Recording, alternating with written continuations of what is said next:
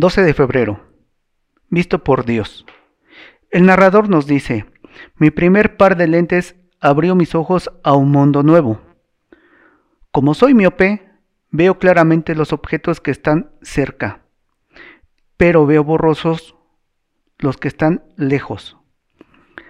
A, los 12 años, con mis primeros antojos, quedé maravillada al ver con claridad palabras en las pizarras, hojas pequeñas en los árboles y, quizás lo más importante, son risas amplias en los rostros, cuando mis amigos sonreían al saludarlos. Descubrí que ser visto es un regalo tan grande como la bendición, la bendición de poder ser. La sierva Agar entendió esto cuando huyó del maltrato de su ama Sarai. Agar era una nadie en su cultura. Sola y embarazada, huyó al desierto sin ayuda ni esperanza. Sin embargo, Dios la vio y como resultado, ella pudo verlo a él. El Señor ya no era un concepto turbio, sino un ser real. Tan real que ella lo llamó el Roy. Tú eres Dios que ve. Y agregó, no he visto también aquí al que me ve. Génesis 16, 13. Nuestro Dios que ve, nos ve también a cada uno de nosotros.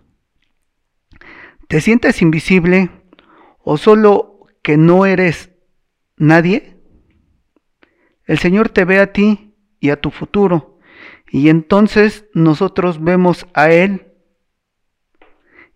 y entonces nosotros vemos en Él nuestra esperanza, aliento y gozo constantes, tanto para hoy como para el futuro. Alabémoslo por esto donde, este don de la vista asombrosa, por poder ver al único Dios verdadero y viviente. La cita de cual nos hace referencia es Génesis 16, del 7 al 14. Querido Padre, Padre Celestial, en esta tarde nos acercamos a ti y damos gracias por todas las bondades que tienes para con tus hijos, para con cada uno de nosotros, que siempre estás muy al pendiente de cada uno y que nos permites quitar la venda de los ojos y que veamos cada una de las maravillas que tienes para con tu pueblo.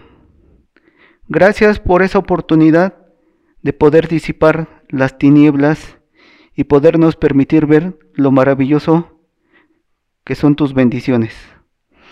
Muchas gracias. Amén.